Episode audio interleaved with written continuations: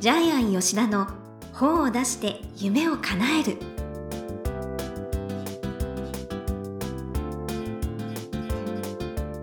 こんにちは倉島真帆ですジャイアン吉田の本を出して夢を叶えるジャイアン今回もよろしくお願いいたしますはい、よろしくお願いします。はいジャイアン中谷さんのランドセル基金に行かれたんですかはい、えっ、と、中谷義文さんですね。はいえっ、と、タガマスク、えーランドセル基金をですね、え日本で一番最初に始めて、はいえー中谷さん、中谷さんの方も今、ジャイアンが3冊目をプロデュースしてますけどもえ、ー、はい、で、20周年パーティーに行ってきました。パーティーにはい、はい、で、まあ、ジャイアンも一応ランドセル基金の応援者で、えーまあ、いくつか買える程度は寄付してますけども、うーん、はい、こういう運動がね世界中に広まっていくのはとってもいいと思います。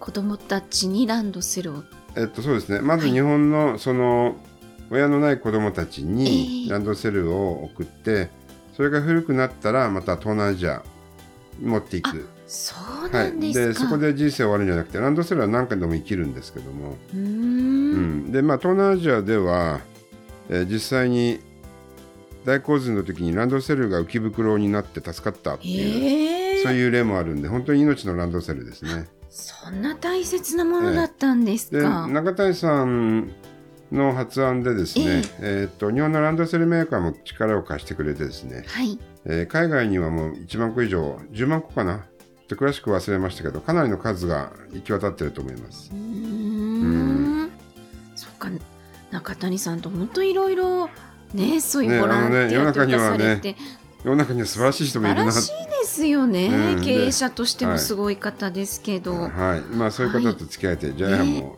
えー付き合ってる時はとっても心が洗われるん ですけど、ね本当見習って うんね行きたいです、はい、中谷さんとはね、はまあい、今年一緒に沖縄に行ってえ養護施設にジャイアンもランドセル配ってきましたけど、へえまあ、そういうお付き合いさせてもらってます。そうなんですね、はい、ということでジャイアン吉田の方を出して夢を叶える今回もよろしくお願いいたします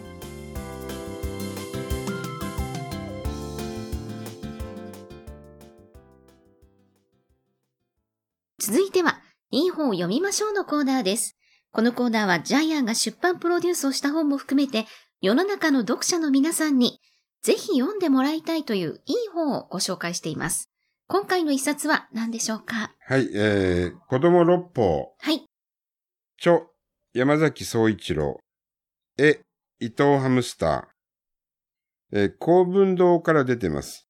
えーはいこれはジャイアン出版塾の著者ではなくて、えージャイアンが面白いなと思った一冊です。うんねえっ、と、今話題の書で取り上げられましえて、はい。 20万部ね、すご売い。れてるそうです。びっくり。出たのは2019年8月30日なので、はい。えーまあ1年間で20万部売れてるってことで、うーんで、今後もこの本を売れ続けるので、あそうですね、ええロングセラーになる本ですよね、えっとうんこれは。えもしかしたらミリオンセラー100万部いきそうですね。そっか。で、ジャイアンがこの本を今日取り上げたのは、ええ、今日はクリスマスですよね。あですから、ぜひ、あの、子供にも親が送る本として、そうですねはい、取り上げさあせのてい子ただ供きましはあんた。まり嬉しくないかも。これは、そうそう、ま、まっちゃんが言うには子供は嬉しくないっていいうや、あかもしれの、なでいも絵が可愛くって。これね、お子さあんもの、いや、俺、私は子供はハマると思うんですけど、あで、あの、絵が各ページ全部絵で説明してるんですけども、まあ子供六法なのであ、、ええでこの絵見たときに、100日後に死ぬワニとそっくりだったんで、そうですね。イメージ的にワニくん似てますよね、ちょっとね。はい。え、あの人が描いたのかなと思ったら違いましたね。伊藤ハムスターさんですうね。んはい。で、面白いです。えっと、絵が、あの、面白いんですよね。例えば、刑法は破ったら国から罰を受けるよ、みたいなやつがあって、ええ犬の不警さんが逮捕しますって言って、狸の泥棒を捕まえていて、うーん後ろで狐が怒ってるんですけども、はい。全編こういう感じですよね。あ、確かに、イうんラスト見るだけでも、ね、面白いですね。そうです、そうです。うえーーんっ、と、無理やりエッチなことをするのは絶対ダメ。ライオンがウサギに、おい、服脱 げよ。嫌だ、やめてよ。で、ワニ君がパシャッと。パシャッあまあいけないですねこういこれうこれは強制性交なんですけども、強制わいせつとか、うんこういうのをですね、全編こういう漫画ですね。そう。あと、ええね、気軽に死ねって言ってないとか、うん。ねえ。そう。えー盗まれたものをもらっちゃダメみたいなやつで、うんまあ、これ刑法なんですけど、はい。タヌキの友達が、これ盗んだやつだけどあげるよ。 それダメでしどょん。ぐりパン。で、リス、リス君が、リス女女の子のリス君が、盗んだものはいりませんって言っ てるんです。まあこれ毎回これのイラストがあるんで、これ面白いですよね。そう。そうそうそう。あのーだから、わかりやすいんです。ええで、例えば刑事訴訟法ってこれ説明したら難しいんですけど、そう。えっと、刑事訴訟法っていうのは犯罪の捜査と裁判のためのルールなんで、はい。えー罪を犯したと疑われている人の権利を守る法律なんですけども、ええ例えばこれ、イラストで説明して、漫画で説説明してるんですけども、はい。えっと、猿が、猿っていうだけで、ブルドッグとチワワの警察官に捕まってるんですよね。ああ。こいつ猿だぞ。猿だぞです。猿は嫌いだから死刑にしようって 言って、で、オウムの、オウムの友達がちょっと待った。うん。これが政治訴訴訟法だうって。ん。わかりやすいですよね。はい。はい。え、全編これなんですよね。そうですね。うん。六方なんて難しいのを非常に大人が読んでも、ね、非常にわかりやうんだらすこく。れもしかしたら子供六法という名前を変えた大人向けのあ、法律の本にそなっうでてすね。ますよね。そして親御さんがね、お子さんに、こうだから、ね、例えばお友達をいじめたりしちゃいけないのよっていうふうに伝えたりですとか、えね、使えますのでえうね。ん。警察や先生の仕事を邪魔してはいけないよ。うん。これ、公務執行妨害だから先生の仕事を邪魔しちゃいけないんですよね。うっん、はい。てことは、あれ、不良生徒は公務執行妨害ですよ ね。正確っにてい言ううと。のもね、こうわかるっていうう。ん法律で決まってんのうよ。ん。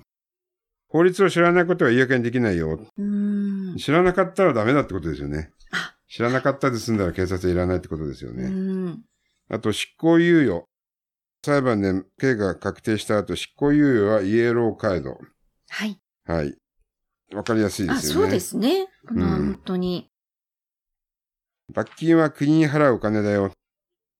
はい。国以外を罰を与えることができない。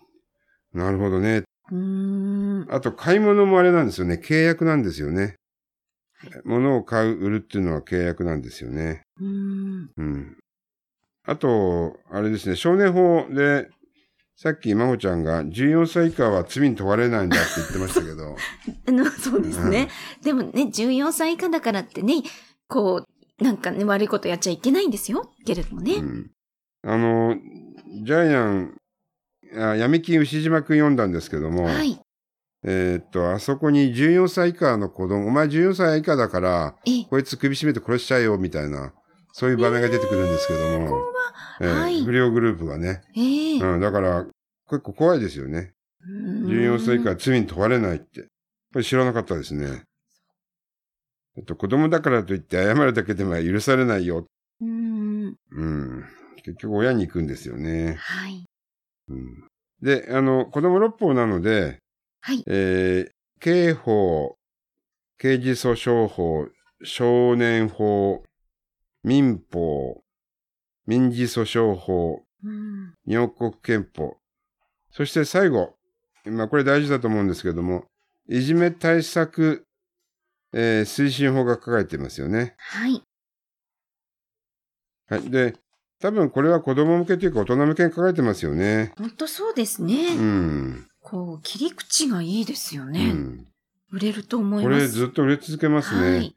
で、本は各章、色を変えて書いてるんですね。あですから、二色刷りなんですけども、カラーっぽい感じで書かれてますのうで、ん飽きないですね。そうですね印刷費を安くするための工夫なんですけども、ええ。うん。で、漫画が笑えるというか、ほのぼのしていて、救いがあるんですようね。ん。えーですから、漫画を読んでるだけでも、中身が理解できますね。はい。うん。だからね、法律っていうとなんか難しいなって思うけど、ねえこれは非常に覚えやすいですしね。で、これは、あの、著者の山崎総一郎さんだけが書いてるわけではなくて、はい。えー弁護士とかの制作チームも入ってますよね、これ。うん。あと企画をしてる方も入ってますし、はい。はい。そう、あとびっくりしたのが、この、ね、山崎さんは、教育研究者はい。でもあるんですが、なんと俳優、ミュージカル俳優うもん、あしてといるとい写うこと真で。家でもあってねね。えあ、そうですね。え多彩ですえね。うんまあ、もともと本人が、えー小学校5年生の時に、もう、そっかそっか、なるいでじめを受けて。はいはいはい、いじめ、骨折するぐらいのいじめなんで、ねえはい、そこの部分が、この、この本を書あく根底にあったんじゃないかなと思います。昔の自分のような子供たちを救いたいっていうう思いからベストセラーが生まれたっていうことですかね。んね。えうー、んでもあれですね、大学時代、オックスフォードに、ねえ、本はい、そう留学してます当ね。ですよね、慶応出られてて。うんうんうんまあ、こういう本が出てくるのは、本当ジャイアンは嬉しいですけども。はい。はい。では、このコーナーで最後に伺っている願目は何でしょうかはい。えー悪いことしたら捕まる。えーこれ刑法なんですけども、ええーこれをやったら犯罪っていうリストが刑法ですね。うん。で、私たちの安全な生活を守るためには、えー実は見えないルールが作られています。はい。で私たちはその見えないルールに守られて生きています。うん。はい。ということで、その見えないルールを破ったら、国が罰を皆さんに与えます。はい。はい。じゃあじゃなくて皆さんに与えます。うん。 えー、ということで、当たり前なんだけども、悪いことはしてはいけません。はい捕まります。はい。っていうのを、こうあのね、この本をね、見せて教えてはあい。げでる、という。本来願目はこういうことですからね。はい。はい。あの、も、本当の意味での願目はこれです。悪いことしたら捕まるあ。、そうですね。そうです。はい。イソップ物語、えー出てくる、えー、眼目っていうのはこういうことです。はい。 ということで、ね、気をつけましょう。ということで、いい方を読みましょうのコーナー。今回は、子供六法、山崎総一郎さんの一冊をご紹介しました。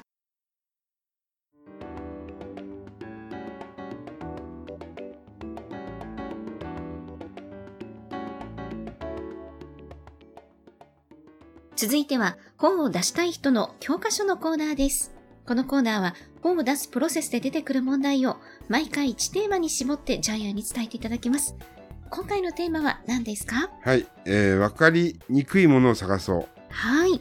えー、本来六法全書って分厚くて読めないですよそうですね。よ。う産業読ん読もだらうとも思わないです。産業読んだら寝てしまうんですけども、 それをこういう形で ええ面白くわかりやそうすですくね。深く書けるっていう、これはベストセラーになりますうよんなんかね子。供ニュースみたいな感じの。そうですね。子供ニュースみたいな感じです書き方ね。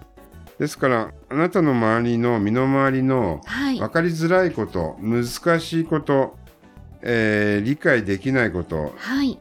まあ、手続きが煩雑なものを探してええそれを分かりやすくしたらそれは大きいビジネスになるし、ああ、はい、それのサービスを求める人も増えると思います。確かに今ね、皆さん、給付金とかのね、やっぱり書き方とか、えもらい方とかもえね、YouTube も流行ってるけど、そういうことですえね。うん、だからあらゆる修行家ってあれ分かりやすくするするための通訳者として存在してるわけなんで。えーそっか分かりやすくするところにサービスが生まれて、えお金が発生するわけなのえではい。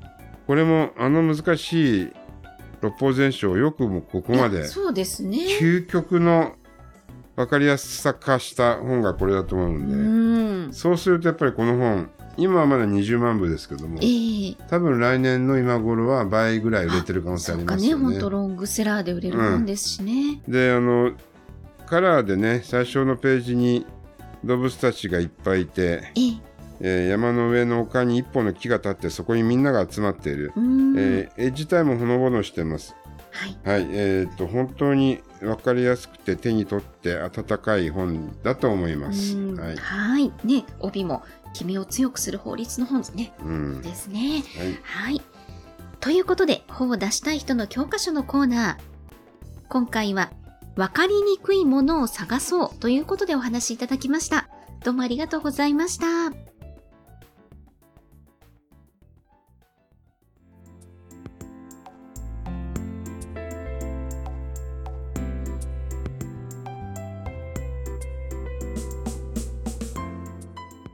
ジャイアン吉田の本を出して夢を叶えるいかがでしたでしょうかこの番組ではジャイアンへの質問もお待ちしています。例えば出版に関する質問など何でも結構です。天才工場のホームページをチェックしてみてください。